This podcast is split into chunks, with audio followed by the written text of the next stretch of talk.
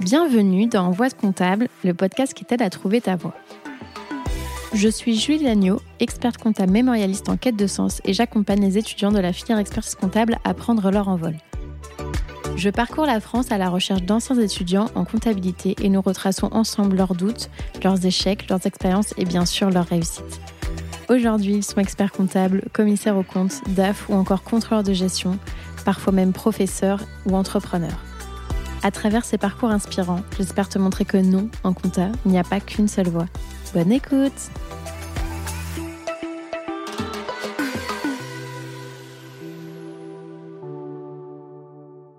Et oui, c'est encore moi. Juste un petit mot pour t'annoncer la grande nouvelle. J'ai écrit un livre aux éditions Vuibert qui s'appelle Réussir l'expertise comptable et qui condense mes six années d'expérience en tant qu'étudiante et jeune professionnelle du chiffre. Les 200 pages sont réparties en trois grands thèmes qui sont l'état d'esprit pour se dépasser personnellement et professionnellement, les révisions pour décrocher ses diplômes et enfin la vie professionnelle pour trouver la voie qui te correspond. Il est déjà disponible en librairie, sur la FNAC, sur Amazon, en format physique ou digital, donc si ça t'intéresse, je te mets le lien dans la description de l'épisode. Et maintenant, je te laisse en très bonne compagnie avec l'invité du jour.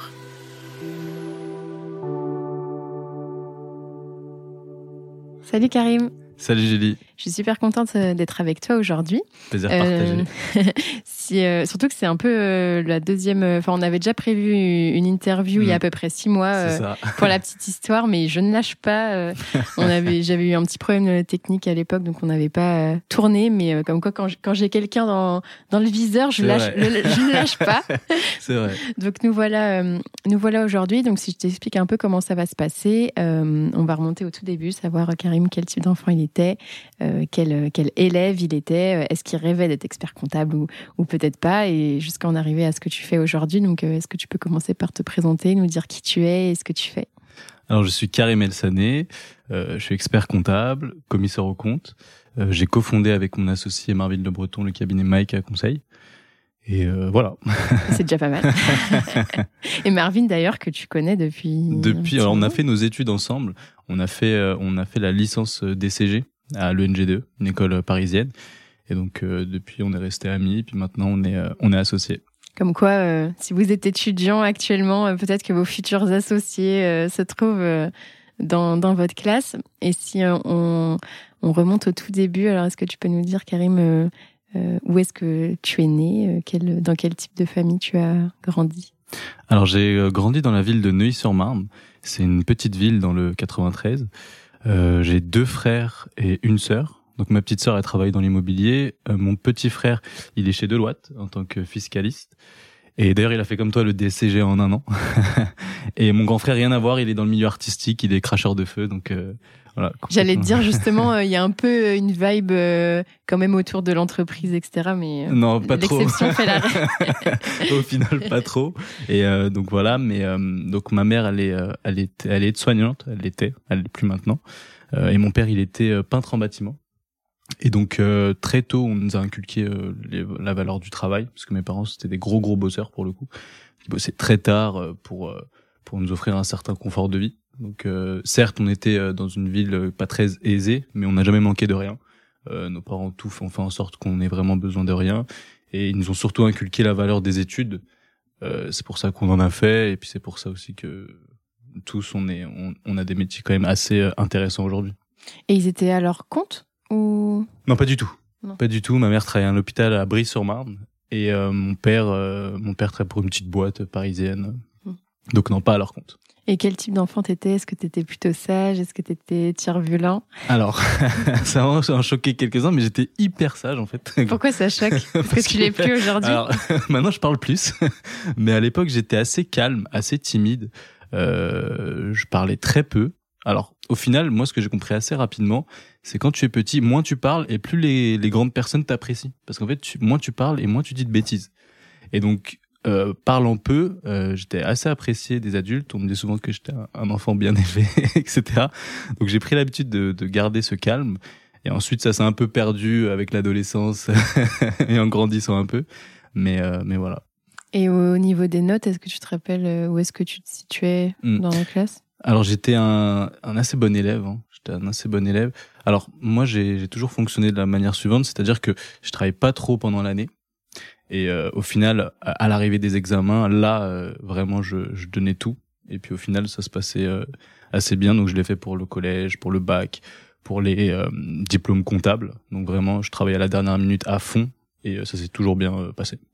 Et tu, enfin, au niveau des, des notes, les bonnes notes, c'est quelque chose que toi tu recherchais pour toi? Est-ce que c'était aussi une volonté de tes parents ou?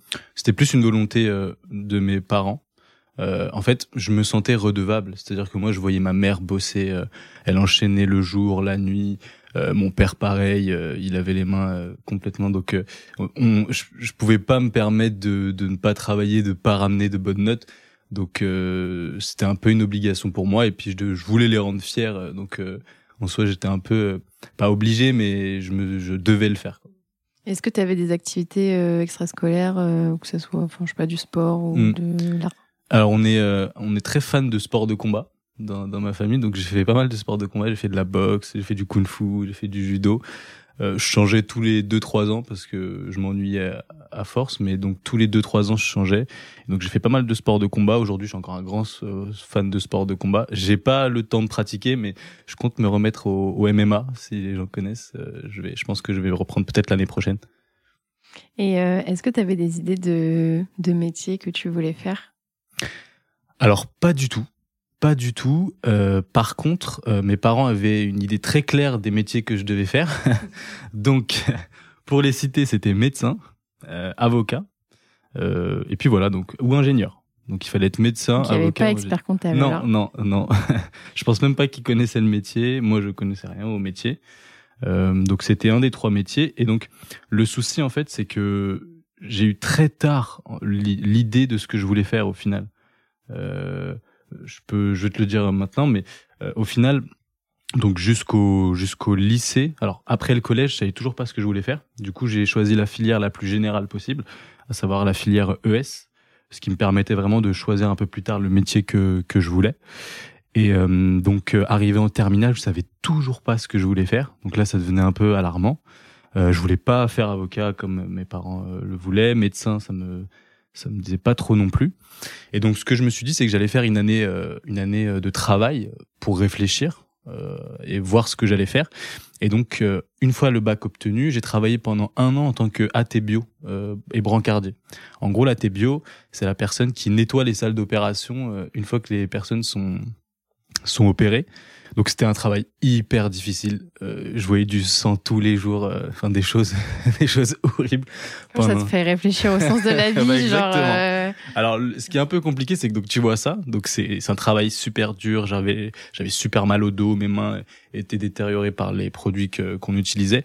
Donc métier hyper difficile. Sauf qu'à la fin du mois, quand tu vois ta fiche de paie, bah, c'est encore plus difficile parce que franchement, euh, c'est pas très bien payé. Donc très difficile et mal payé. J'ai fait ça pendant un an. Et euh, au bout d'un an, euh, je, je, sors d'une journée hyper fatigante, j'ai mal partout. Et euh, je vais dans les vestiaires, je prends mon téléphone et je tape sur euh, Internet métier qui paye le plus. et euh, je tombe sur une liste et je vois expert comptable. Et donc, à l'époque, je savais pas du tout ce que c'était un expert comptable. J'avais jamais fait de comptabilité de ma vie. Mais étant un peu aventurier, je me suis dit bon bah on tente. Et donc je suis, j'ai regardé les écoles. Je suis tombé sur le NGDE à l'époque. Et donc euh, j'ai postulé euh, en ligne.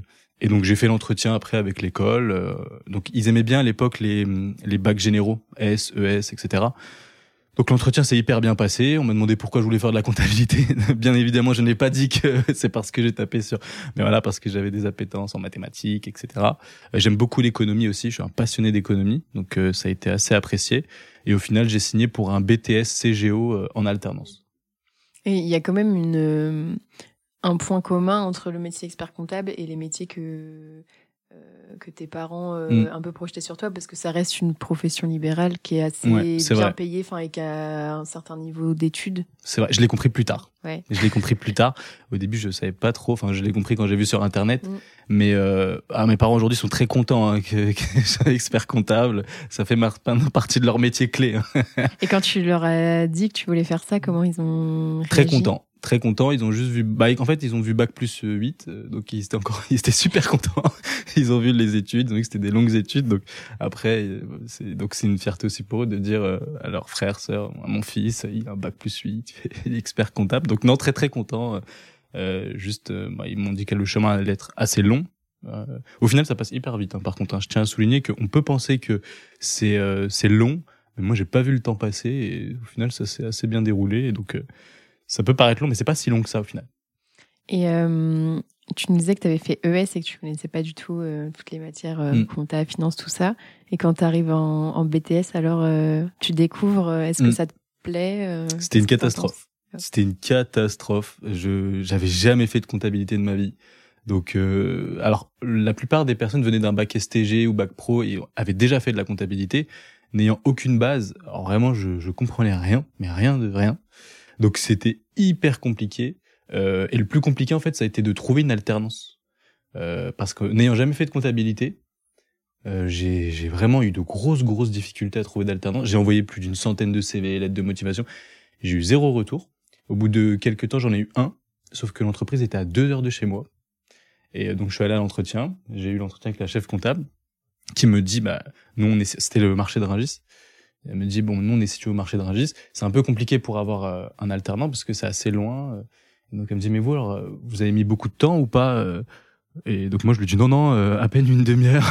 alors que je venais de faire deux heures de, de transport. Au final, j'ai été pris. Et donc pendant deux ans, j'ai fait deux heures aller, deux heures retour pour mon alternance, donc quatre heures de transport par jour. J'étais hyper fatigué. Mais au final, ça a été une bonne chose parce que le marché de Rungis, enfin la Cémaré, c'est la société qui gère le marché de Rungis, c'est une super boîte. Euh, j'ai appris plein de choses. J'ai eu des collègues vraiment hyper intéressants. Et surtout, c'est une société euh, qui marche assez bien et qui offre de belles primes. Et donc j'ai eu des super primes qui m'ont permis d'acheter un appartement euh, par la suite assez jeune. Je l'ai acheté à 21 ans. Donc ça a été hyper compliqué en termes de fatigue, en termes de trajet, mais au final ça a été vraiment bénéfique pour la suite de mon parcours et puis pour pour ma vie tout simplement. C'est vrai que c'est galère de trouver un. Enfin, notamment un stage déjà quand tu es en première année, euh, que ce soit BTS ou DCG. Mais euh, oui, une alternance, euh, alors que tu as zéro expérience et que Mhm. c'est vraiment la première année, Hyper compliqué. c'est super compliqué. Est-ce que tu aurais des conseils aujourd'hui à donner euh, s'il y en a qui Franchement, cherchent? euh, ne rien lâcher.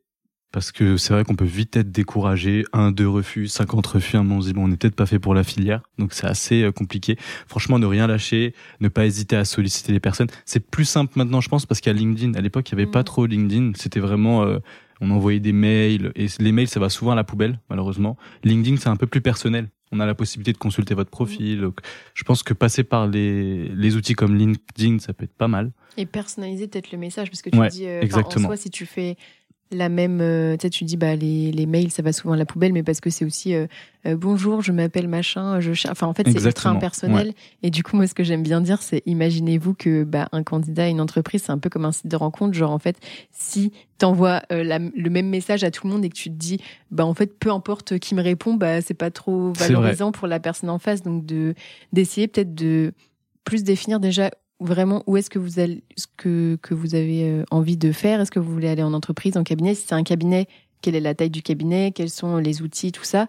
Et vraiment peut-être plus de miser sur la qualité, genre euh, prendre, je sais pas, 10, 15 cabinets, mais vraiment personnaliser, euh, ou, enfin, notamment si vous envoyez le message à l'expert comptable, ben, en fait, qui voit que en fait, c'est pas le même message qui a été envoyé à tout le monde. C'est super Mais important. regardez euh, ce qu'il y a sur le site. euh, C'est super important. euh, ouais. J'aime bien aussi, tu sais, vu qu'il y a des outils comme Canva qui permettent de faire un Mm, CV joli, ben en fait c'est bête, mais ça prend deux minutes, genre de mettre aux couleurs Ça peut faire du la cabinet. différence. Exactement. Et en fait, direct, tu te dis, mais Mm. la personne, elle s'est vraiment intéressée, elle, Mm. enfin, entre guillemets, elle a pris au moins le temps de faire Et ça. puis tu t'es touché, hein. Mm. tu reçois un message comme ça. Je pense qu'il y en a pas beaucoup qui le font, c'est vrai. puis la donne a changé. À l'époque, le marché était beaucoup moins tendu qu'aujourd'hui. Aujourd'hui, la filière comptable, elle a de grosses difficultés pour recruter, ce qui n'était pas le cas il y a quelques années. Donc, la donne change un peu et la tendance s'inverse, c'est-à-dire que maintenant, les candidats ont plus de poids pour moi que les entreprises. Enfin, on s'est dit oui, mais en, Ah ouais, en stage alternance, j'ai l'impression que c'est toujours Ouais, euh, vrai. galère parce qu'en fait, bah, les cabinets, enfin, entre guillemets, c'est pas pour leur jeter la pierre, mais souvent, bah, ils ont aussi pas le temps. Il, il y en a aussi qui le font dans le sens où ils prennent pas forcément de stagiaires ou d'alternants parce qu'ils savent qu'ils vont pas forcément Ils avoir le temps de les encadrer ouais, et tout. vrai. Et donc, du coup, tu les prends pas, mais pas parce que tu voudrais pas. mais c'est tant mieux en vrai, fait, parce que euh, faire une oui, alternance dans une boîte où tu peux rien apprendre, où personne s'occupe de toi, c'est aussi Oui. parce que l'alternance c'est quand même un projet long terme, c'est sur Mm. deux ans. Euh, deux ans dans une boîte où tu t'ennuies, c'est Mm. c'est c'est c'est catastrophique. Mm. Hein. Donc euh, c'est faut prendre le temps aussi, puis il faut pas non plus euh, accepter n'importe quoi. C'est-à-dire que c'est pas parce que c'est difficile que alors moi je suis un mauvais exemple parce que je l'ai fait mais euh, je pense que le mieux c'est quand même de prendre son temps parce que deux ans c'est très long moi j'ai eu de la chance parce que bon c'est vrai que c'était à deux heures c'était c'était chiant mais la boîte était vraiment fun c'est-à-dire que si je me je faisais deux heures et en plus la boîte était catastrophique les collègues horribles et que ça aurait été vraiment vraiment compliqué. Donc euh, il faut pas non plus prendre ce qui tombe faut faut prendre son temps. Euh, et puis faut pas non plus faut faut pas hésiter à se vendre. Tu sais c'est un marché. Euh, et donc faut vendre son profil. Mhm. et généralement quand tu quand la personne en face de toi sent que tu es dans le besoin on n'a pas envie de te signer tu vois. Bah, si j'en fais le parallèle avec les sites de rencontres ou les... un couple, genre si tu te dis en mode euh, je prends n'importe qui, euh, je veux juste avoir quelqu'un, bah en fait tu te dis bah j'ai pas trop envie d'être avec cette il faut personne. susciter l'envie. Il faut susciter l'envie Mm. euh, chez l'interlocuteur. Et donc euh, t'es un profil c'est un marché il faut se vendre. Euh, donc faut vraiment pas hésiter à, à essayer de susciter l'envie parce que malheureusement hein, la pitié ça marche pas hein. donc faut pas hésiter faut se vendre et, et puis ça le fera Et ne pas hésiter, je pense, même si on a une alternance, euh, des fois ça peut être euh, compliqué, on n'ose pas, mais si ça se passe pas forcément bien, bah, en fait il n'y a pas de souci à changer. c'est Et vrai notamment à demander aussi à, à, à l'école dans laquelle vous êtes, euh, s'ils ont des alumni ou autres qui, qui peuvent. euh, faut pas hésiter j'ai changé hein, euh. pour info hein, ça Ah, arrivé. t'as Alors, moi j'ai eu tous les Enfin, cas possibles Après, du coup, quand tu as fait ton DCG, Exactement. Alors, euh, donc ensuite, donc j'ai eu le BTS et euh, donc je voulais poursuivre par le DCG et donc pareil, euh, l'alternance, je devais la chercher. Ce qui était bien, c'est que cette fois-ci, donc j'avais un bagage comptable, j'avais déjà une expérience comptable. Exactement. Donc là, je me suis dit, je vais m'y prendre hyper tôt. Hyper tôt, euh, donc je m'y prends assez tôt. Je, je signe un beau, un beau contrat dans une belle boîte que je vais pas citer, mais dans une belle boîte. Et euh, C'était toujours entreprise ou c'était un cabinet? Entreprise cette fois-ci, encore. Euh, et donc une semaine avant la rentrée, je reçois un mail du DAF qui me dit bah en fait on prend pas d'alternant, je suis désolé, voilà donc ça va pas pouvoir se faire. Sympa. Donc, Je- J'ai l'impression, enfin, je sais pas s'il y en a plus, je pense pas forcément, mais tu sais, avec LinkedIn et tout, peut-être qu'on en voit plus passer des personnes qui disent justement alternance annulée. Ouais ouais, c'est visible maintenant. vraiment Alors qu'avant c'était. Après j'étais le seul hein, dans ma classe hein, dans ce cas-là. Donc euh, Oui, c'est pas, c'est pas forcément ultra courant non plus, mais ça arrive quoi. C'est tellement, tout cas, quand ça tellement irrespectueux. Ouais, surtout ouais. que toi, si tu t'étais pris méga en Vraiment, avance. je m'y étais pris à l'avance. J'avais fait un super entretien, super feeling. La personne, elle avait adoré. J'étais trop content. Puis j'avais annoncé, voilà, je signe dans telle boîte, etc. Donc c'était trop bien.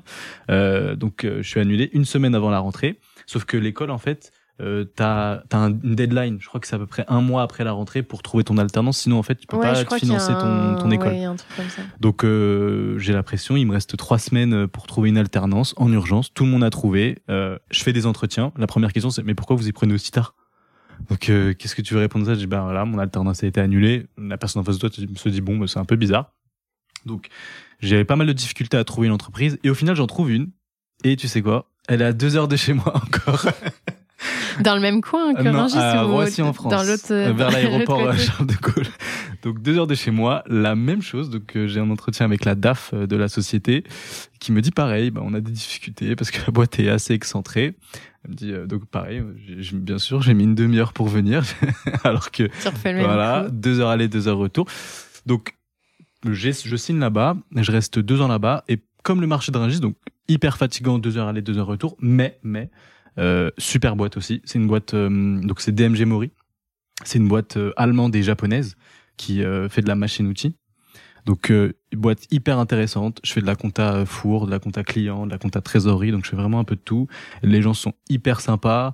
Donc vraiment super alternance. Pareil, de belles primes aussi qui me permettent de faire des investissements. Donc vraiment super intéressant.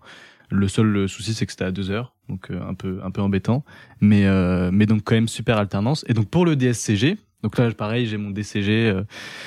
voilà, euh, donc pour le DSCG, la même chose. Je me dis là, je m'y prends à l'avance. et donc je signe dans une euh, boîte d'assurance qui est assez connue. Tu voulais vraiment pas faire de cabinet Non, alors non, c'était un choix de ma part euh, parce que honnêtement, j'ai eu de, de très mauvais retours des cabinets. Des camarades qui étaient. Exactement, ouais. J'ai eu d'assez mauvais retours et donc je voulais le faire le plus tard possible, à savoir pour le deck. Donc j'ai fait le choix de pas faire de cabinet.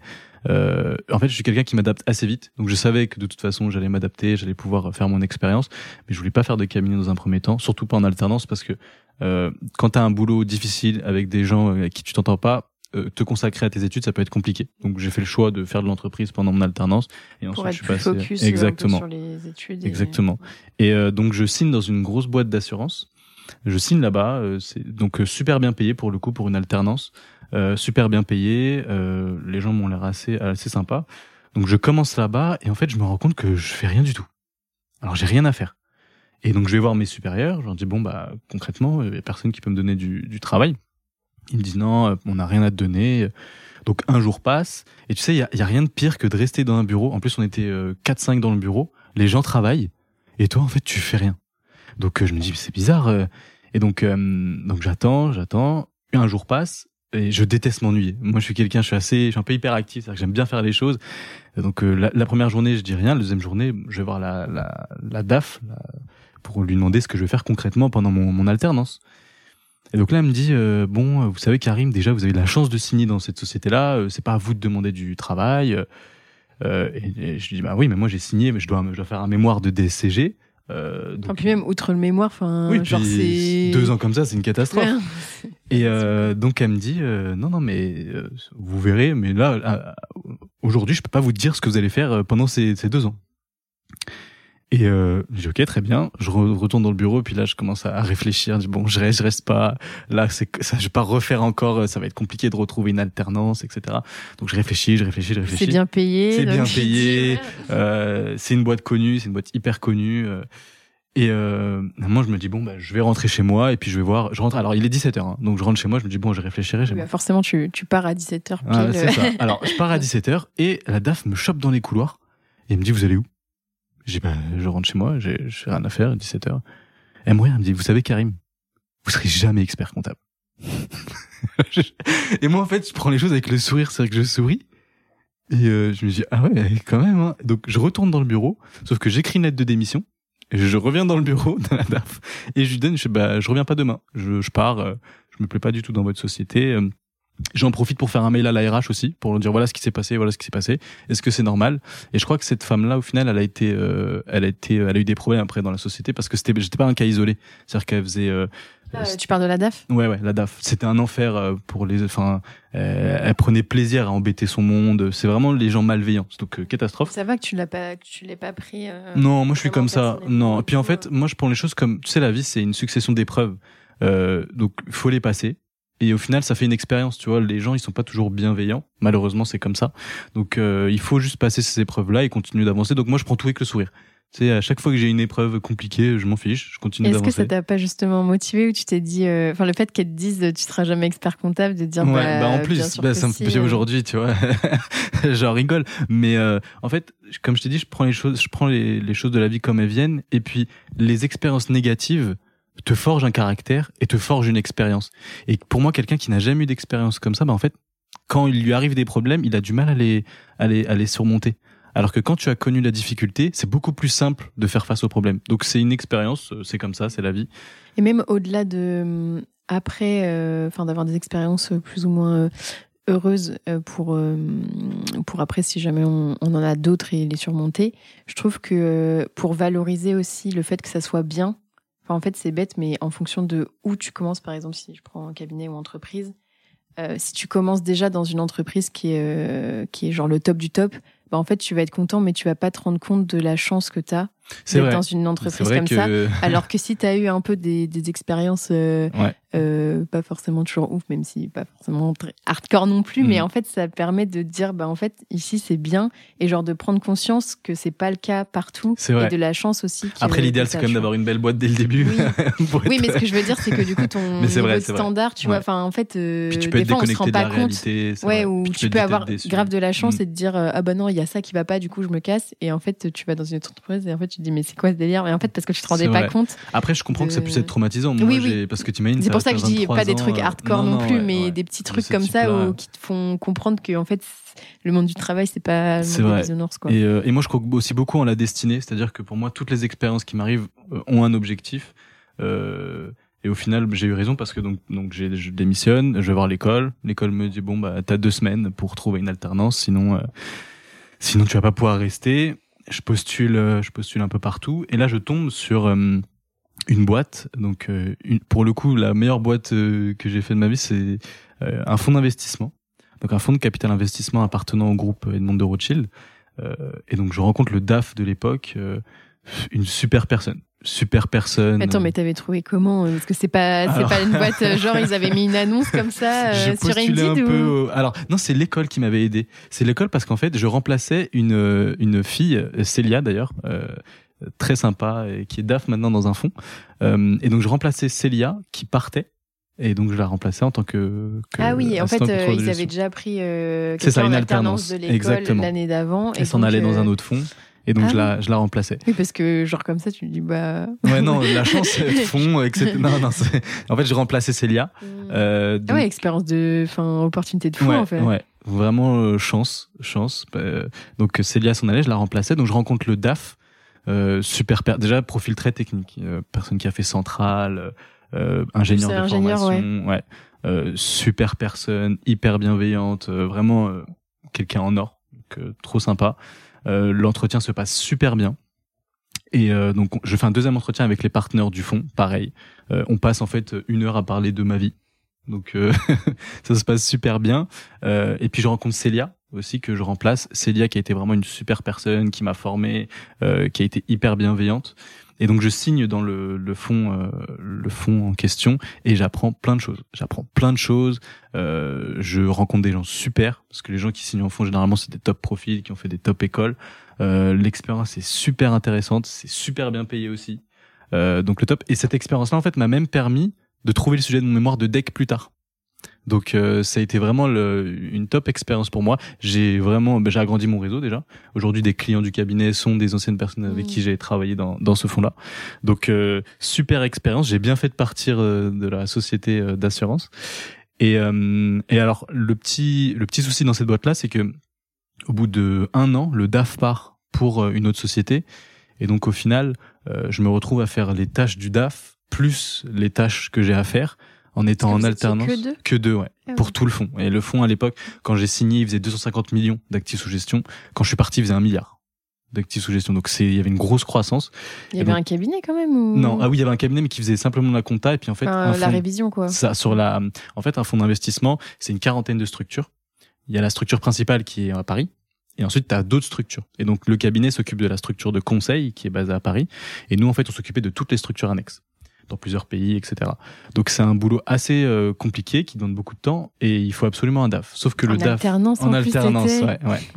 euh, sauf que le DAF part et pour trouver un DAF, c'est un processus assez long parce que c'est un profil assez technique. Euh, enfin, bah, au poste de direction, ça, prend longtemps. Ça peut mettre six mois, ça peut mettre un an, c'est assez long. Et donc, je m'occupe de la transition, sauf que moi, je suis assez limité parce que bah, je suis en alternance. Donc, je finis à pas d'heure, je fais des horaires, je finis super tard, minuit, etc. Enfin, je, mais j'apprends beaucoup et euh, j'en profite pour négocier aussi mon salaire. Et donc je me retrouve avec un salaire de CDI temps plein alors que je suis en alternance. Euh, j'apprends beaucoup de choses et euh, ça m'a fait vraiment monter en compétences. Les partenaires euh, ont été super. Bah, Les partenaires, c'est enfin, alors c'est les dirigeants, ouais, c'est les associés du, du fonds. On traduit pour ceux qui. ils ont été hyper reconnaissants et puis ça m'a vraiment donné des bases vraiment solides pour le reste de ma carrière. Donc ça m'a, ça a été hyper profitable pour moi. Donc tu restes euh, les deux ans. Euh, c'est ça. Il y, a, y, a un nouveau DAF qui est arrivé en ah, euh, Sur la fin, il y a une nouvelle DAF qui est arrivée. donc ce qui m'a c'est qu'en plus j'ai fait la transition avec cette DAF là, c'est-à-dire que je devais lui expliquer les process, etc. Donc c'était top. Alors quand j'ai terminé cette expérience là, moi je voulais absolument faire le deck. Et donc, je pouvais plus faire de fonds d'investissement. Il fallait que je fasse cette fois-ci de bah, façon du cabinet. pu faire un an en entreprise, mais après, vu que tu que, des expériences en ouais, entreprise, il fallait tu que j'en fasse. Euh, il fallait que j'en fasse. Euh, alors, donc j'ai commencé à postuler et là, grosse claque. Parce que en fonds d'investissement, c'est très bien payé. Donc j'ai eu des grosses grosses propositions en sortie de d'école. Et il faut les refuser pour aller. Et alors tu les refuses pour le cabinet. et le cabinet, bah la proposition c'est moitié moins en rémunération. Donc ça n'avait rien à voir. Et quand je vendais mon expérience en fond, les gens au cabinet me disaient mais on s'en fiche nous. Euh, le fond c'est bien, mais euh, enfin ça va pas nous apporter plus que ça. Nous ce qui nous apporte c'est ton expérience en, cabinet. Donc en gros ils considéraient comme si tu avais zéro expérience. Euh, pas beaucoup en tout cas. Ouais. Pas beaucoup parce que justement je me demandais le fait que tu que tu étais en entreprise euh, alors certains pourraient se dire bon bah justement du coup euh, c'est comme s'il avait pas d'expérience, mais moi je trouve que c'est super précieux parce que d'avoir t'as la vision du client Et donc après, tu, enfin, je trouve. Mais que les cabinets pensent pas comme ça. On va te le reprocher. Le, fait- le Ouais. fait de ne pas avoir fait du tout de cabinet, Après, ça ça, fait ça tâche. dépend des cabinets, peut-être. C'est vrai, c'est vrai. comment tu le vends. Puis aussi, ça remonte mais- aussi maintenant. Mais tu vois, euh, des fois, j'ai des messages aussi bah, d'étudiants ou de collaborateurs qui me disent bah, J'ai fait que de l'entreprise, je vais aller en cabinet, comment je fais et tout. Et je leur dis Mais en fait, c'est trop bien parce que tu as la vision du client. Vrai. Tu vas accompagner les C'est clients vrai, et hein. tu étais dans l'entreprise. Donc, toi, tu avais peut-être la relation, des fois, avec le cabinet et tout. Et donc, tu es de l'autre côté, tu sais quels sont les besoins potentiellement du client. Que, moi, je trouve ça trop, trop bien. Mais C'est bien. Puis moi, peut-être que les je- cabinets. je suis un bon exemple, c'est-à-dire que moi, j'ai eu aucun problème, aucun problème à, à- à travailler en cabinet. Au contraire, euh, mes expériences passées ont été Mhm. vraiment euh, profitables. Donc, euh, le problème, donc, c'est que les salaires n'étaient pas du tout les mêmes. Et donc, le choix se fait de se dire bon, est-ce que je signe en fond pour un CDI euh, très bien payé ou non bah, je, je signe pour beaucoup moins. J'investis enfin, plus ça. sur moi en me disant je vais gagner plus après quoi que ou c'était plutôt Alors c'est même aussi pas pour une question de gagner plus. Moi, le, alors je te l'ai pas dit, mais le salariat, ça m'a jamais euh, intéressé. Euh, dès le départ, je savais qu'à terme, euh, je voulais faire euh, mon cabinet. Euh, donc ça m'a jamais euh, Mhm. intéressé plus que ça. Donc pour moi, toutes les expériences que j'ai eues, je savais que c'était c'était c'était provisoire. C'était provisoire pour atteindre mon objectif euh, de cabinet. Donc euh, je savais que ça allait être provisoire, je savais que ça allait durer le moins de temps possible. Et c'est même pour ça que j'ai demandé une réduction de stage. J'ai pas fait le Ah, stage oui, DEC c'est vrai. en, trois ans. Moi, je l'ai fait en deux ans pour vraiment réduire le plus possible euh, ce, ce moment-là. Euh, et donc je signe en cabinet. Donc tu as galéré à trouver un cabinet Pas ou du tout. Non, C'était juste qu'au niveau Ouais. de la REM, euh, bah, c'est ça. forcément- J'ai pas, j'ai pas du tout ce que je voulais Mhm. ou. Mais euh, Et t'as choisi, enfin, t'avais des critères un peu. euh, euh, Enfin, je suppose que vu que t'avais quand même pas mal d'expérience, bah en fait, tu te dis, je veux faire le plus, enfin, je veux faire mon deck, donc il faut que j'aille Mhm. en cabinet et tout. Mais peut-être d'être un peu exigeant en mode, euh, moi, je veux un cabinet, enfin, où vraiment j'apprends des ouais, choses. bah, c'était ça. C'est. Ou je sais pas, qui est digital. Enfin, est-ce que t'avais Alors des tu peux pas ne, ne euh, pas avoir le salaire et ne pas avoir le cabinet que tu veux. Donc euh, non, j'ai eu un super cabinet. Euh, je faisais du commissariat au compte, un ouais, peu ouais, tu d'expertise. voulais faire les deux, du coup, les je deux, suppose, ouais. voilà. J'ai fait beaucoup de commissariat au compte. Euh, donc j'étais en équipe avec euh, alors Monsieur Bonic, euh, qui est devenu un ami maintenant, qui a créé son cabinet aussi dernièrement, qui a eu son deck depuis. Euh, donc on a on a eu, enfin Monsieur Moussa aussi, Michael Moussa, donc euh, des super collègues qui sont maintenant des, des amis. Euh, et donc super cabinet, super ambiance, tout s'est bien passé. Euh, et au bout d'un an, en fait ma femme a été prise dans une école de commerce à Lyon, le M Lyon. Et donc, euh, bah, s'est posé la question de déménager à Lyon. Et donc, j'ai quitté ce cabinet-là au bout d'un an pour un autre cabinet basé à Lyon. Et donc, j'ai essayé de récupérer mon stage deck. Parce qu'en fait, quand tu changes de cabinet, il faut que tu, tu aies une lettre d'accord de ton nouveau euh, maître de stage pour pouvoir poursuivre ton Oui, stage. en fait, il faut refaire un mini dossier. Enfin, c'est pas aussi, il n'y a pas autant de paperasse que pour vraiment l'inscription, mais surtout qu'en plus, toi, tu changeais d'ordre. Ouais. Donc, en gros, faut dire, euh, faut dire Alors, à l'ordre, euh, j'arrête. Et, euh, et après, s'inscrire au nouveau avec La un paperasse, c'est pas trop un problème, mais il faut que l'autre soit OK. Hmm. Et donc moi, ce que j'ai fait, c'est quand j'ai signé au cabinet à Lyon, ce que j'ai négocié, c'est pas de, c'est, euh, signature de mes papiers le lendemain où j'arrivais. Mhm. C'est-à-dire que le lendemain où j'arrivais, je devais avoir tous mes papiers, que ça devait être bon. Si j'avais pas ces papiers-là, je restais pas. Et surtout, même, euh, parce que moi aussi j'ai changé de cabinet quand j'étais en stage, outre euh, pour le nouveau, enfin, j'ai fait comme toi, genre je voulais être ultra réglo parce que moi c'était vraiment genre au jour près, du coup je voulais pas, euh, enfin, je m'étais déjà fait un peu euh, avoir pour des trucs administratifs où j'avais perdu un peu de temps, donc je me suis dit là je change, mais je fais en sorte que le truc soit carré, que le truc soit signé, genre euh, moi je voulais que ce soit signé limite, enfin la veille, enfin même si C'est daté du premier, c'est tu vois, mais genre je veux que ce soit signé et j'harcèle en mode euh, oui. euh, C'est ce qu'il faut faire. que ce soit C'est signé. Et outre ça, quand tu pars, bien penser à faire signer euh, ta fiche euh, la de temps fiche. et tout. Ouais, Parce que important. ça, une fois que t'es parti, en plus des fois c'est en plus ou moins bon terme. Euh, T'inquiète qu'ils vont pas forcément te- t'envoyer la fiche, donc bien penser à je pars, euh, signez-moi le papier. T'es vite oublié, Ouais. c'est vrai. Donc, euh, et donc non, j'ai négocié ça. Euh, les deux cabinets que j'ai fait, superbe expérience. Alors, je suis assez rapidement passé chef de mission, Euh, donc j'encadrais des personnes, j'ai déjà je gérais de gros dossiers en audit euh, et en expertise comptable. Euh, donc euh, j'ai c'était c'était de belles expériences en cabinet qui m'ont préparé en fait à, à l'ouverture du, du, du cabinet euh, par la suite. Et euh, donc j'ai beaucoup appris. Euh, les cabinets, ils ont chacun leur méthode de travail. Alors euh, nous, ce qu'on a fait pour le, la création du cabinet par la suite, c'est de prendre ce qui était de mieux Mm. et c'était d'enlever ce qui allait pas. Ça, c'est Marvin pour le coup qui a fait un. Parce que Marvin, il a une grosse grosse expérience en cabinet d'expertise. Euh, et donc c'est c'est lui hein, qui s'est vraiment occupé de tous les process du cabinet, etc. J'étais en appui, mais c'est vraiment lui Mm. qui a qui nous a beaucoup aidé pour le coup. Et Moi, c'est ce que je trouve qui est bien. Enfin, tu sais, il y a des gens qui disent. Bah, c'est mieux de rester genre au moins 2-3 ans dans un cabinet pour, euh, enfin parce que tu as l'année où tu découvres les dossiers, tout ça, enfin pour se roder dessus et, et bien connaître le client, tout ça.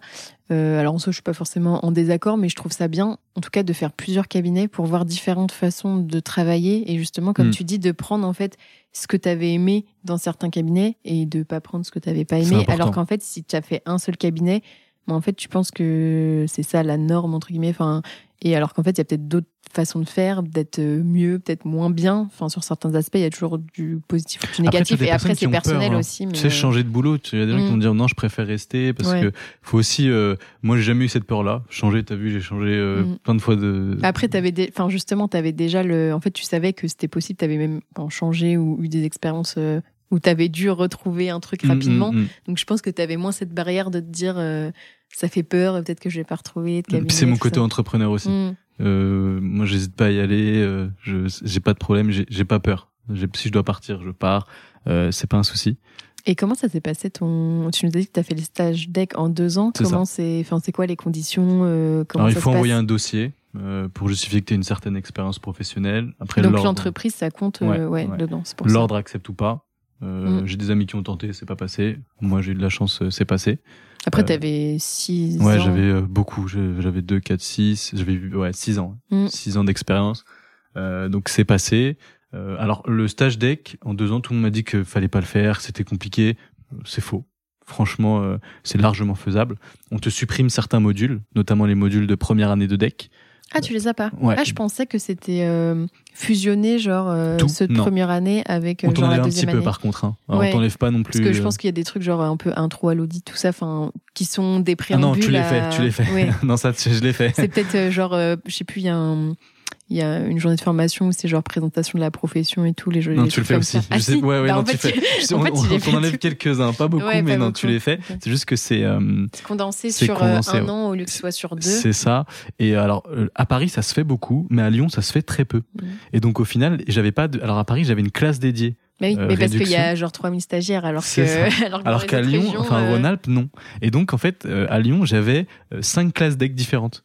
Pour chaque module, je me retrouvais dans une nouvelle classe. Donc Ouais, peu. t'avais pas euh, vraiment euh, une promo. Non, des gens alors qu'à Paris j'en avais une, mais à Lyon j'en avais pas. Mm. Et donc je changeais à chaque fois de classe et les gens étaient à chaque fois super, étaient très surpris de voir que je faisais le stage en deux ans et que c'était possible euh, malgré mon Mm. âge, parce que souvent on se dit bah il- il fait la réduction parce qu'il a 45, 50 ans. Oui. Ça arrive, hein, il y avait des gens dans Mm. notre classe qui avaient euh, cet âge-là. Et donc j'avais plusieurs classes différentes, c'était assez marrant. Mais euh, aucune difficulté. La difficulté en fait c'est le mémoire parce qu'il y en a qui le rédigent en, en un an, deux ans ou trois ans. Mhm. Ça dépend Enfin, vraiment. faut des- avoir trouvé le, le faut avoir sujet. trouvé le sujet. Tu sais, Il y a beaucoup de gens aussi qui trouvent ou qui cherchent aussi le sujet à la fin. C'est vrai. Et donc, euh, Bah, en fait, co- si, c'est comme moi. si tu, si tu le cherches dès le jour 1, tu as plus de chances déjà de le trouver et puis tu auras plus de temps aussi pour l'écrire. C'est vrai. Donc euh, c'est plus le mémoire en fait, je pense, Mm. qui pose problème. Et il y a les rapports semestriels aussi, du coup, qui sont Ouais, dès la rapide, première année. Ouais, mais je veux dire, quand tu es en 3 ans, du coup, tu as pas pour la première année. Donc, tu as un peu Exactement. une année euh, genre light. Et Mm. c'est à partir de la deuxième, alors Que que, là, fais. tu as direct. euh, t'as Mais honnêtement, c'est pas le, la oui, mer à oui. boire. C'est quelques pages sur un sujet que t'as as mm. vu en Oui, cabinet. c'est 15-20 pages. c'est pas le, c'est pas le plus dur. Mm. Le plus dur, c'est le mémoire. Hein. Faut pas se cacher. C'est le, c'est le plus compliqué. Euh, après, moi, je l'ai pas, je l'ai rédigé ça en un été. Bah alors, c'était quoi ton sujet Comment tu l'as trouvé? Tu dis que tu as, galéré. Enfin, tu peux nous expliquer un peu à, à trouver le sujet Alors non, franchement, j'ai pas galéré pour le Ah, mais tu l'as trouvé à la fin. Alors, euh, je l'ai trouvé à la fin parce que je m'y suis mis à la fin. Mm. Comme Euh, beaucoup. hein. ouais. Euh, le sujet, c'était le, bah, le sujet sur les fonds d'investissement. De... En fait, j'ai fait un sujet sur la création d'un fonds de capital investissement. Et euh, en fait, moi, comme je, je te l'ai dit tout à l'heure, mais euh, pendant mes études, je m'y suis mis toujours à, à la fin. Mm. Donc, euh, T'as cette constante-là. euh, donc en fait, moi, je me réveille deux mois avant l'échéance, deux un mois et demi, deux mois, deux un mois et demi, deux mois avant l'échéance, je me réveille et je m'y mets à fond. Alors quand je dis que je m'y mets à fond, c'est que je m'y mets à fond. Je commence hyper tôt, je finis hyper tard. Et C'est puis, quoi hyper tôt, hyper tard alors, je commençais à 7 heures du matin, euh, mes révisions, et puis je finissais à 1 heure du matin, minuit, 1 heure du matin. En fait, j'avais vraiment tout le programme à refaire, donc c'était assez long. Et puis j'avais une épée de Damoclès, c'est que j'ai mon petit frère, en fait, dans la classe euh, d'avant. Et donc, si je ratais, je me retrouvais dans la même classe que mon petit frère aussi. Donc, c'était ça, c'était une Ah, il a fait aussi le même cursus. Euh. DCG, DSCG, euh, et puis en plus, il a fait le DS, comme je te dis tout à l'heure. Mm. à- Et puis, Fares, pour le coup, c'est quelqu'un d'excellent. Ça veut dire que son DSCG, je crois qu'il l'a validé à 16 de moyenne en un an, en étant en alternance chez Deloitte. Donc c'est, il est excellent. Et lui, alors contrairement à moi, c'est qu'il va bosser à fond à la fin et il va être constant toute l'année. Donc il a les deux casquettes, ce qui fait de lui un profil exceptionnel, un profil académique exceptionnel. Et donc, je pouvais pas me permettre de, de me retrouver dans la... Et donc, j'ai toujours eu cette petite épée de Damoclès où je devais euh, euh, bosser pour avoir aussi ces, mes examens. Et là où j'ai, j'ai, je suis plutôt content, c'est qu'au final, j'ai toujours eu, euh, que ce soit le BTS, le DCG, le DSCG. Honnêtement, je les ai validés haut la main. Haut la main, j'avais, enfin, j'avais des, des très bonnes notes dans toutes les matières. Donc, c'était plutôt une, une bonne chose. Et pareil pour le deck au final, parce que je l'ai fait en, en deux ans. Et euh, le mémoire, donc on me disait qu'il fallait prendre un an, enfin prendre pas mal d'avance. En soi, je pense qu'il n'y a pas de règle, ça dépend aussi des gens. Et tu vois, moi par exemple, je préfère, euh, après c'est parce que si j'ai cherché et trouvé mon sujet assez tôt, mais je préfère aussi prendre le temps et tout, et aussi comme j'ai d'autres activités euh, à côté, donc je pense que ça dépend vraiment des gens. C'est du stress d'économiser, hein. Ouais, je ne recommande pas de le faire à la fin, moi. Enfin, même si du coup tu as eu une super note et tout, enfin en tout cas, je pense que c'est assez personnel, mais j'aime bien genre avoir le temps et vraiment de se poser et de, tu vois, de pas de se dire genre j'ai une deadline, il faut que je rende un truc. Enfin en fait du coup comme euh, euh, j'y réfléchis genre depuis euh, un je sais pas au moins un six mois un an. Enfin t'as le temps de prendre du recul, d'avoir des idées, de te dire ah bah tiens je pourrais faire ça et puis ah bah tiens je pourrais interviewer telle personne. Ah bah tiens enfin genre tu vois de laisser bah, c'est plus confortable d'être plus bah, libre d'esprit et juste en fait il y a des moments où t'as pas enfin c'est pas forcément ta prio et du coup, c'est OK et t'es pas obligé de faire ça. Et puis après, tu vas dire, ah bah tiens, euh, j'ai envie de m'y réintéresser. Ah bah tiens, je pourrais, euh, ah bah j'ai vu ça passer, euh, j'enregistre. Enfin, tu vois, de, d'avoir cette liberté-là. C'est beaucoup plus confortable, c'est beaucoup moins stressant. Mais après, je fonctionne pas comme ça. Oui, oui, non, mais c'est pour ça que je dis que c'est très personnel. Ouais. Que tu disais, il y a des gens qui disent qu'il faut que ça prenne un an. Ben, en fait, il n'y a pas de règle et ça dépend de vous. Si vous êtes, enfin, si vous êtes plutôt un profil comme Karim, ben, en fait, il n'y a pas de. En fait, la règle, c'est de s'écouter soi-même. Oui, c'est ça. Et de savoir, nous, comment on fonctionne. C'est ça. Et si on sait nous faut un gros Exactement. De, et quand tu arrives au deck, tu te connais. Normalement, tu arrives au deck, tu sais mm. ce qui marche, ce qui marche pas pour toi. Euh, faut pas, euh, faut faire ce qui marche, faut, mm. faut appliquer ta propre pas, recette. Même si ça peut être bien de s'enrichir des expériences des autres, mm. de toujours se dire, euh, bah, ok, cette personne, peut-être que ça lui a convenu, mais peut-être que bah moi ça me convient pas. Et en fait, c'est ok. Il n'y a pas genre euh, une règle en mode il faut fonctionner comme ça. En fait, si toi tu sais que tu te connais, que tu fonctionnes d'une certaine façon. Puis écouter les autres, c'est bien. S'écouter soi-même, c'est mieux. Donc il faut pas hésiter à mm. faire, la, enfin, à prendre en compte les conseils, tout ça, mais bien après à se dire, est-ce que ou de tester. Des fois, tu peux aussi tester, de dire ah bah ça a l'air une bonne idée. Et en fait, bah, peut-être que pour toi, ça va pas s'appliquer, ou peut-être que ça va s'appliquer, en fait. Donc, c'est pour ça que c'est bien et que c'est aussi l'idée du podcast de montrer plein de profils différents, plein de façons de fonctionner différents, pour que après chacun puisse se dire, euh, bah, tiens, je pioche euh, un peu comme on disait avec le cabinet. Tiens, je pioche ça de, de, cette personne, je pioche ça ici. C'est ce qu'il faut faire. Et après, de, pour se construire soi-même, quoi. Et euh, donc, j'ai rédigé le mémoire. Euh, donc, T'avais la notice déjà? Oui, je alors la notice, je l'ai fait en deux semaines. je me suis dit, bon, je m'y mets. Mais attends, t'avais un. Du coup, t'avais une création de fonds dans ton portefeuille? Non, ça faisait, alors c'était mon expérience euh, de d'alternance de DSCG que j'ai réutilisé pour mémoire deck. Et pourtant, c'était pas une création. Enfin, le, le fonds était déjà créé quand. Alors non, parce qu'en fait, comme je te dis, il y avait une croissance. On devait passer de 250 millions à 1 milliard, et donc il y a eu plusieurs fonds qui ont été créés. Ah oui, les petits, ce que tu me disais. Euh, Exactement. Des, des, petits. Et en fait, du coup, j'ai participé. En fait, le fonds dans lequel je travaillais, c'était trois fonds. Et donc, quand je suis arrivé, il y avait le fonds 1, et ensuite, il y a deux autres fonds qui ont été créés et j'ai participé à la création des deux autres mmh. fonds. donc, mon mémoire porte sur la création d'un fonds de capital investissement. Et en fait, je l'ai, euh, je l'ai, euh, j'ai fait en sorte que euh, la mission s'adapte au cabinet expertise comptable. Donc c'est une mission à destination des cabinets expertise comptable qui accompagnent leurs mmh. clients dans la création de leur fonds de mmh. capital investissement. Et du coup, ça faisait sens avec tes expériences parce que toi, tu avais été dedans, donc tu connaissais aussi les besoins, les, enjeux et tout. Vraiment, le, enfin, c'était pas genre un client dans ton portefeuille, c'était enfin le seul client, enfin tu étais carrément chez eux. Et en même temps, tu mixais bah, ton expérience en cabinet, le fait de dire bah, quel est peut être le rôle de l'expert comptable. Euh, mm, c'est une vraie mission. Hein. Le, mm. le, mémoire, euh, il fait plus de 200 pages. Mais tu penses que quand Enfin, quand des fonds se créent, ils vont voir un expert comptable ils ou ils n'ont pas des genre des conseillers euh, Non, ils peuvent parce que qu'experts comptables. Alors, quand tu crées un fonds, tu as plusieurs conseillers, tu as des conseillers juridiques, tu as des conseillers mm. comptables, tu as des conseillers euh, plus fiscaux même si les deux euh, sont assez euh, assez connexes. Donc tu as plusieurs conseillers et l'expert comptable peut tout à fait se positionner comme un partenaire privilégié lors de la création du fonds. L'expert comptable qui était donc l'expert comptable de la du, du, de la société de conseil a aidé hein, pour la structuration et j'ai beaucoup aidé et j'avais un profil comptable donc c'est une mission qui est toute, qui est en plus qui se vend bien, euh, qui peut être proposée par les cabinets d'expertise comptable. Donc euh, et ce mémoire en fait a pour but de présenter mmh. cette mission là et, de pouvoir l'intégrer dans un cabinet euh, d'expertise comptable. Donc je l'ai fait Donc j'ai fait la notice en 15 jours et le mémoire, je l'ai rédigé l'été, entre juillet et août, et je l'ai rendu le 31. Et t'avais quitté ton cabinet à Alors, ce oui. moment-là quand t'as rédigé euh, J'ai démissionné juste avant. Enfin, t'as Euh, démissionné, genre euh, ton stage s'est terminé. euh, C'est ça. Enfin, J'ai démissionné le lendemain. le lendemain, t'étais plus là, quoi. j'ai fini le stage, j'ai démissionné le lendemain.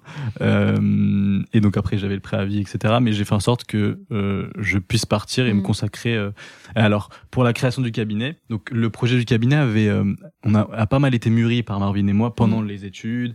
Euh, donc on en parlait souvent. De base, Marvin voulait faire son cabinet, moi je voulais faire le mien. Mais en discutant ensemble, on s'est dit que pourquoi pas le, le faire ensemble. On Sauf a ce qui est bien, c'est que lui, s'il avait, enfin, toi, au final, t'avais quand même une faible expérience en cabinet, Mm. du coup, d'avoir Mm. quelqu'un qui avait une plus grosse C'est vrai, expérience. c'est euh, vrai. Bah, on, ça nous a beaucoup aidé, hein, surtout pour le, le début. Euh, et donc, de base, on voulait le faire chacun de notre côté, mais en discutant, on a vu qu'on avait vraiment une vision similaire. Puis c'est un très bon ami, Marvin. hein. C'est quelqu'un qui a des valeurs, c'est quelqu'un que j'apprécie beaucoup en dehors du, du travail. Euh, T'as pu le rencontrer de toute C'est façon. c'est important, je pense. Ouais, ouais, qu'on c'est- au-delà de. C'est super important. c'est comme un mariage, quoi. Ouais, exactement. c'est un mariage. Euh, et donc, euh, c'est quelqu'un aussi de très technique, très technique, euh, très bon au cabinet, qui a une grosse expérience, qui et donc, euh, donc on, on a mûri ce projet pendant nos études et le deal c'était de le créer une fois que l'un de nous a le deck. Moi, vu que j'ai eu la, la réduction, j'avais un petit peu d'avance sur Mm. lui, pas beaucoup, j'avais six mois d'avance. Donc le but c'est lorsque j'allais avoir le deck, on créait tout de suite.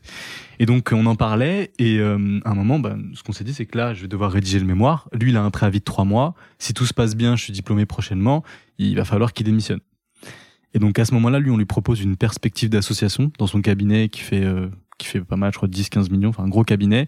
Euh, donc il refuse la perspective d'association et il démissionne en prévision que j'ai le deck, sachant que j'ai pas encore commencé à rédiger le mémoire. Donc il démissionne comme ça, il l'annonce, le cabinet n'était pas très content. Attends, mais Euh, il démissionne, du coup, il avait pas le chômage. C'est c'est parce qu'il a pas eu de rupture conventionnelle, Mhm. malheureusement. Mais ouais. C'est un saut dans le vide, quoi. Ouais. C'était un pari. euh, vous l'avez écrit à deux, du coup, au final ou? En mode, euh, il faut que tu l'aies, mec. non mais compliqué. Donc il, il part, euh, il part. Donc euh, c'est un, c'est un vrai risque qu'il prend. Et en plus de ça, il habitait dans l'Ouest. Il déménage dans l'Est pour se rapprocher euh, de là où j'habitais. Euh, et donc euh, vraie preuve. Enfin, dans de- l'Est euh, de la France. Non non de Parisien. Ah oui, du coup, Ouais, vous êtes- étiez revenu à Paris euh, Ouais, après. oui, oui, je suis revenu à euh, Paris. Je suis revenu ouais. à Paris après mon expérience euh, pour créer le cabinet. Mm. Donc, il prend ce risque-là, euh, ce qui est une belle preuve d'amitié, preuve d'amour. voilà, de- donc, et donc moi, j'ai encore plus de pression. Je me dis, mais le mémoire, mais je dois le sortir. Je dois le sortir. Je dois faire un super mémoire. Ça doit être, ça doit pas être un débat. Le deck, je dois l'avoir. J'ai qu'une, j'ai qu'un essai. Parce que le pire, c'est que je l'ai pas. Et qu'est-ce qu'on fait? Il a démissionné. euh, donc c'est assez compliqué. Et donc, je me mets une pression de dingue. Je le rédige euh, cet été. Euh, alors, j'ai, je l'ai pas fait seul, c'est-à-dire que je l'ai rédigé seul, mais j'ai été relu. J'ai été relu par ma femme, j'ai été relu par Marvin, j'ai été relu par un autre ami.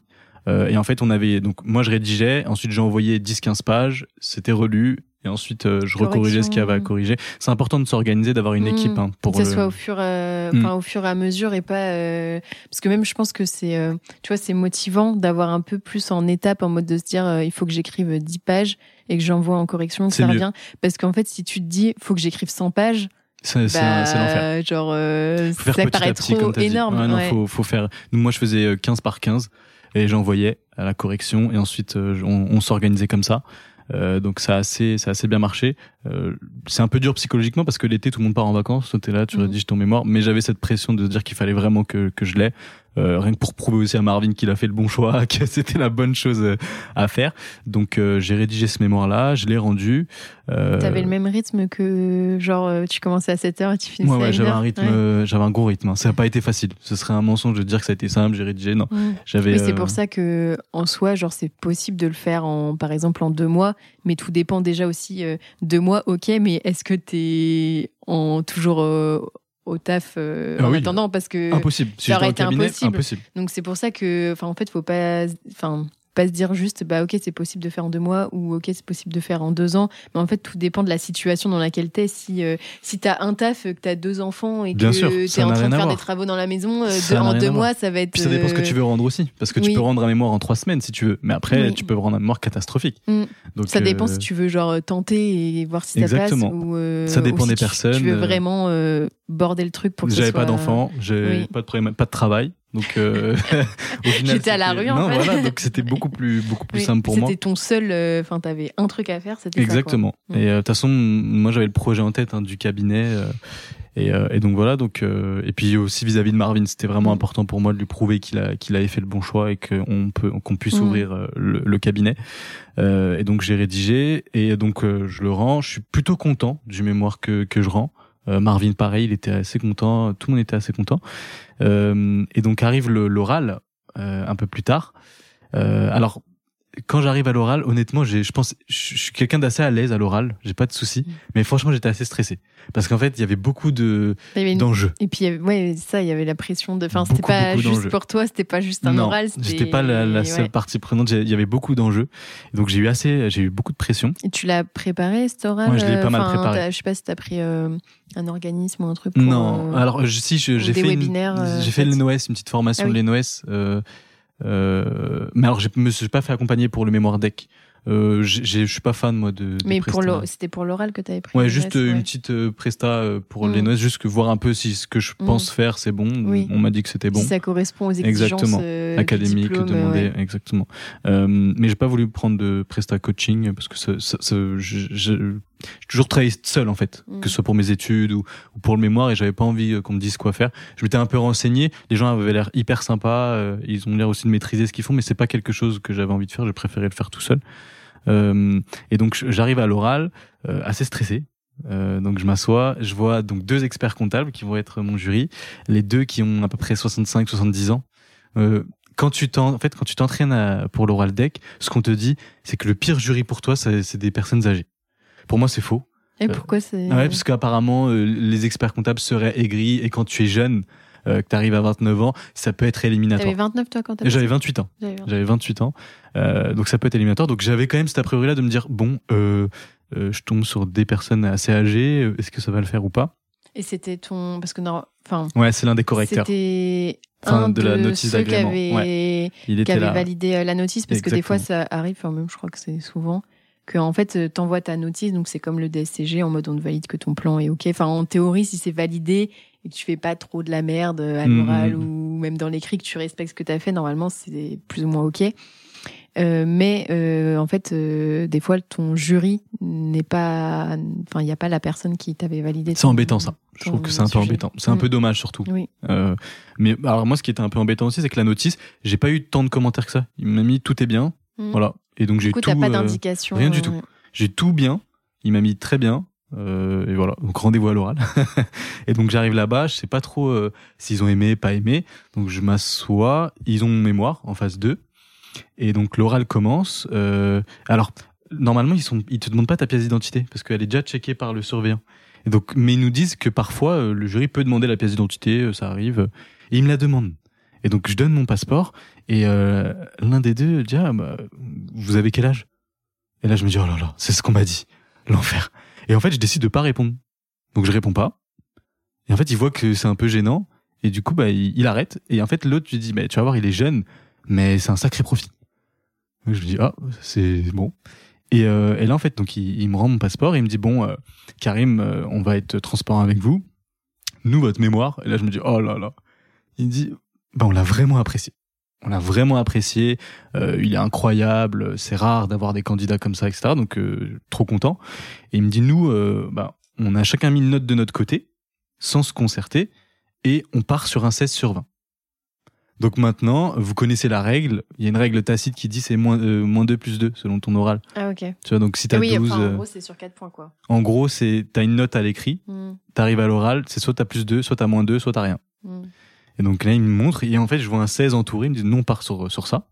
Euh, donc à vous de, de vous défendre. Donc là, je, je me suis dit, bon, bah, en fait, j'ai gagné, c'est bon, je... et ça va être facile. Mais est-ce que ça peut pas être un risque aussi de se dire, Bah, euh, tu vois, de se relâcher Ouais, euh, bah, alors, non, moi, je me suis pas relâché, il y avait trop d'enjeux, mais je me dis, j'ai gagné, mais en fait, pas du tout. Ils ont été, alors, c'était intéressant, mais ils ont été hyper durs.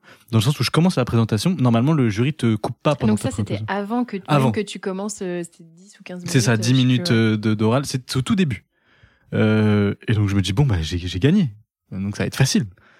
Mais bon, j'ai quand même la pression. Je commence ma prestation orale, donc j'avais fait une belle plaquette. euh, voilà, ils- je vois qu'ils sont, ils apprécient. Normalement, le jury n'a pas le droit de te couper pendant l'oral. Ah, il me coupe. C'est la théorie. Mais Ah. Dès, dès- dès deux minutes. Ah, mais je, je, je comprends pas ça. Je lui explique. Et le plus dur, en fait, c'est de te rappeler ce que tu disais et de reprendre. Donc, je reprends. Après, il me remonte la plaquette. je Et là, pourquoi vous avez mis ça euh, Je vois pas, c'est trop petit. Du coup, j'ouvre le mémoire, je lui montre, j'ai dit, bah, vous voyez, c'est un peu plus gros ici, mais là, c'est juste pour vous présenter rapidement. Donc, il me coupe comme ça plusieurs fois. Je me dis, bon, au final, euh, je pensais que ça allait être plus fluide que ça. Et donc, arrive le moment des questions. Et là, euh, alors, ce qu'on t'apprend, en fait, quand tu te prépares à l'oral, c'est que quand, moins on te pose de questions, plus c'est avantageux pour toi.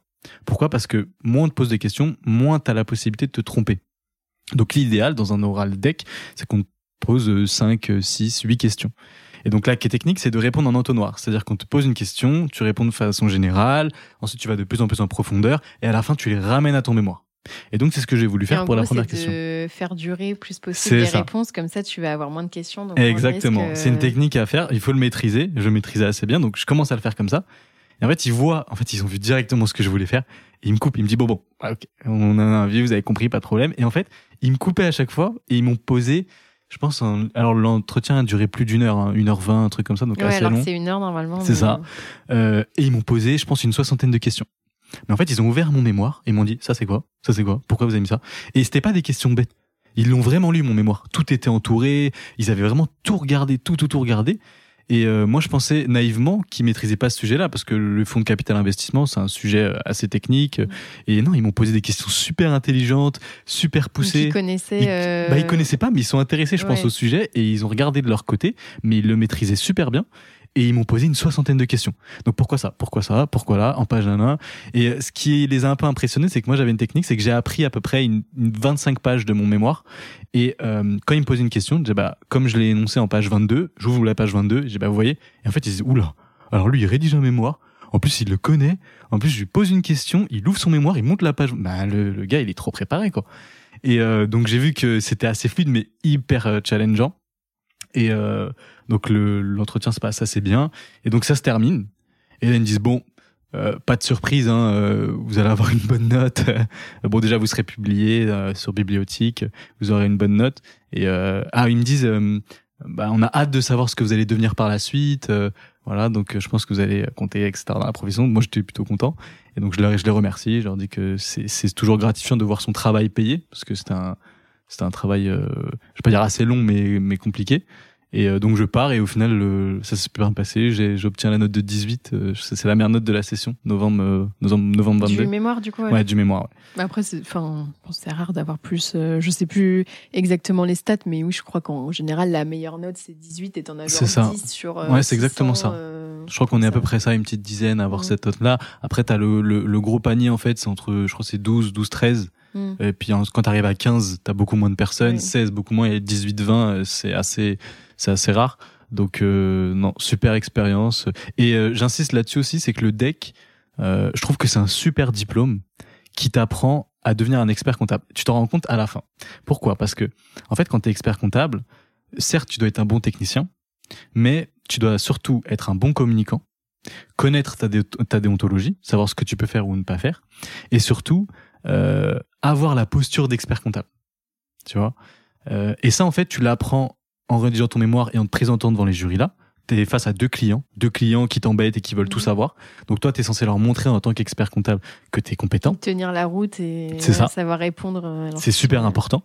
Euh, t'es censé avoir un comportement irréprochable, connaître la déontologie de, de la profession, et surtout, l'expert comptable, pour moi, c'est quelqu'un qui peut pas tout maîtriser. La comptabilité, ça évolue, la fiscalité, ça évolue, mais par contre, tu dois être en capacité de pouvoir rapidement aller chercher Mhm. pour pouvoir euh, euh, présenter la solution. Et ça, on te l'apprend au deck avec la révision. Oui. Ouvrir ton memento, chercher, et honnêtement, je le fais toutes les semaines au cabinet. C'est-à-dire qu'on me pose des questions, j'ai un avis, je vais ouvrir le memento, je vais checker, je vois que c'est en phase avec ce que je pense ou pas, et ensuite je vais présenter la solution au client. Mm. Et donc le deck, au final, les trois matières, on peut penser que c'est un peu éloigné, du- mais pas du tout. Pour moi, c'est vraiment le diplôme. Qui est le plus proche de. Qui est le plus proche de la réalité. Alors que par exemple, le DSCG, moi, Très éloigné. justement, j'en reparlais hier parce que j'étais. euh, J'intervenais dans une école et tout. Et je me disais, mais. euh, Enfin, en fait, ils présentaient des parcours d'alumni. euh, donc, il y en avait pas mal qui avaient après fait des écoles de commerce ou, ou autres. Et euh, ils leur posaient la question, bah, est-ce que le DCG, ça vous a apporté quelque chose? Et tous, ils étaient. Tous du même avis en disant ouais ça m'a grave apporté parce que même si j'ai monté ma boîte après même si j'ai fait une école de co machin enfin en fait tu as des bases ultra solides dans tous les aspects, enfin fiscalité, euh, juridique, euh, compta. Et en soi, je suis ultra d'accord. Et mais par contre, le DSCG, je trouve que en tout cas personnellement genre c'est pas quelque chose qui m'a apporté euh, tant que ça enfin ça m'a apporté indirectement parce que vu que je me suis lancé un challenge que je l'ai eu et qu'après ça m'a permis de faire plein d'autres choses et tout donc je suis ultra reconnaissante par rapport à ça mais vraiment au niveau du contenu et de la matière je trouve que le DCG m'a beaucoup plus euh, je suis tout à fait d'accord avec toi le le l'excellent expert comptable c'est quelqu'un qui maîtrise le programme de DCG vraiment de, fond en comble et qui maîtrise les matières de DEC. Le DSCG, pour moi, c'est plus destiné aux salariés, aux DAF par exemple de gros groupes qui font de la consolidation. C'est un peu le tri aussi pour. Euh, et c'est le tri. Mais le tri pour. C'est pas un enfin c'est pas un concours, mais c'est un, peu un tri pour savoir euh, pour après ceux qui vont au deck. Enfin, c'est un peu. C'est vrai. Puis après, c'est c'est technique. Ça t'apprend aussi à être un technicien. C'est pas le fond en fait du, du diplôme qui va te servir, mais c'est plus la, le fait de travailler, le fait de comprendre rapidement un sujet. Donc ça sert. Mais c'est vrai qu'en tant qu'expert comptable, c'est le deck et le DCG qui vont vraiment aider parce que c'est les problématiques au quotidien. Par contre, si tu as un expert comptable qui fait de la consolidation, qui fait que mhm. ça, il y a des cabinets de consolidation. Là, le DSCG, il si tu as des groupes et tout, en fait, c'est beaucoup orienté groupe. C'est vrai. Le DSCG. Mm. Et alors que c'est pas, même si souvent euh, il y en a quelques-uns dans les cabinets et ça dépend des cabinets, ça dépend si dans un big et que c'est ultra segmenté, que toi tu fais que de la conso par exemple, mais dans la grande majeure partie des cabinets qui sont TPE, PME, c'est ça. Hein ça n'a pas forcément de servir au quotidien de faire de l'intégration fiscale ou de la conso. L'intégration fiscale, si, mais pas la conso. La et les IFRS. Ouais, euh. non, ça, non. T'en as peu. Mais, euh, mais c'est vrai que non, DEC et DCG, et pour le coup, le DEC, je trouve que c'est un beau diplôme. Hein. Je pensais pas autant, mais quand je l'ai eu, quand j'ai bossé le, les matières, et ensuite quand j'ai, quand on a lancé le cabinet avec Marvin, j'ai vraiment compris que les matières que j'avais travaillé en DEC m'ont vraiment aidé, nous ont vraiment aidé euh, par la suite euh, pour le pour le cabinet vraiment. Mais même moi c'est enfin ça peut paraître bizarre parce que je, la révision en général les gens ils aiment pas trop cette épreuve et euh, bah, j'ai pas commencé à la réviser parce que je passe dans un, petit moment mais tu sais j'ai eu une journée où on a fait une annale juste pour voir genre à quoi ça ressemble. Mm. Et c'est con, mais autant le DSCG, enfin, en vrai, je l'ai bossé et tout parce que je voulais l'avoir, mais ça m'intéressait pas de ouf. Et genre, quand j'ai vu les questions, genre je me suis dit ah mais en vrai je trouve ça trop intéressant. Franchement ouais. genre parce qu'en fait je vais apprendre des choses euh, parce que c'est pas forcément des questions qu'on te pose non plus quotidiennement mais que a posteriori on pourrait te poser.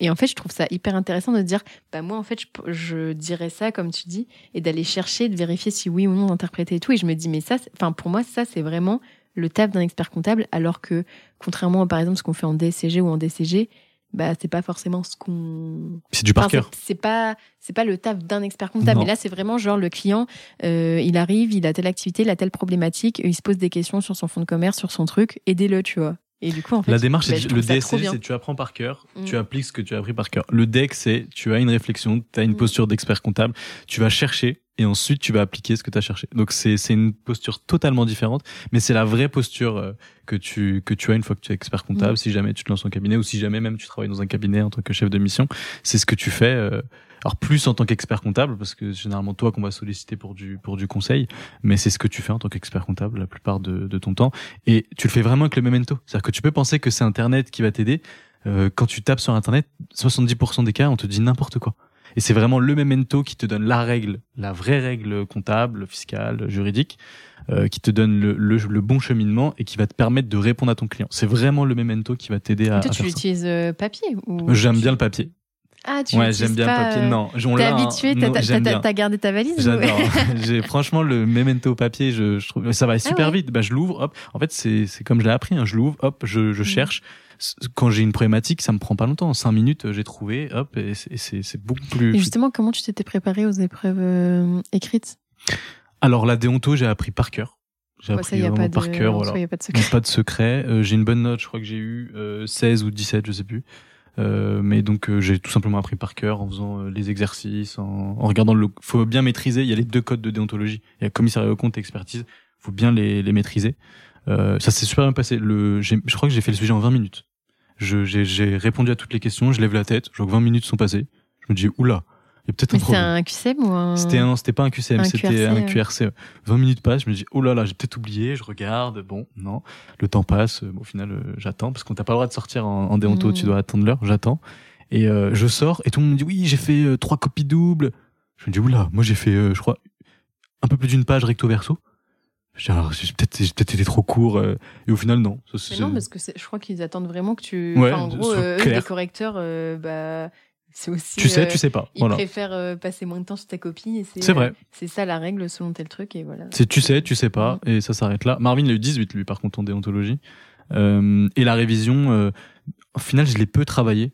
euh, parce que c'est c'est dur à travailler la révision, t'as t'as rien à apprendre, c'est juste que tu dois t'entraîner en fait à chercher. Je le faisais déjà en fait au cabinet, donc j'avais quand même euh, cette euh, cette facilité là. Mm. Et donc euh, tu t'entraînes en faisant des annales, en faisant, euh, en cherchant tout simplement quand on avait une question au quotidien ou on cherchait dans le dans le memento. Euh, ça nécessite pas de un gros travail comme la déonto parce que la déonto c'est vraiment que du par cœur. Tu dois tout maîtriser donc tu peux toujours travailler. La révision c'est soit tu l'as, soit tu l'as pas. Et de toute façon le sujet qui va tomber, tu peux difficilement l'anticiper. Mhm. Alors que la Et déonto souvent, c'est euh, en fait c'est des sujets que jamais traités euh, Mm. en cabinet et en fait c'est pas grave. Enfin, c'est pas si tu sais chercher. euh, Faut t'adapter puis la correction elle est différente, c'est-à-dire que y a pas de bonne ou mauvaise réponse. Ouais, des fois, On- c'est sujet interprète. Enfin, si tu, si tu expliques, enfin, pourquoi ta, C'est ta démarche et ton analyse de pourquoi tu penses Exactement. que comme ça, bah, en fait, euh, y a exactement. pas forcément une réponse. C'est une posture en fait, tu vois qu'on donc tu peux avoir une réponse un peu à côté du corrigé, mais si jamais euh, tu as un raisonnement clair et que tu justifies ton raisonnement, euh, ça passe. Ok. Ce qui est trop bien. Hop hop hop, tu croyais quand même pas qu'on allait s'arrêter là. Il semble que notre invité était un tout petit peu bavard. Alors si tu veux connaître la suite de ses aventures, il faudra patienter jusqu'à la semaine prochaine. En attendant, tu peux m'aider à faire connaître le podcast en choisissant parmi ces trois options. Le plus rapide d'abord, c'est de me donner 5 étoiles sur ton appli de podcast préféré. Le second, c'est de m'écrire un gentil commentaire pour m'encourager et faire plaisir à l'algorithme. Et bien sûr, tu peux aussi en parler autour de toi. Mais bon, le top du top, ça serait quand même de faire les trois. Pour découvrir le prochain épisode, je te donne rendez-vous dimanche prochain à 10h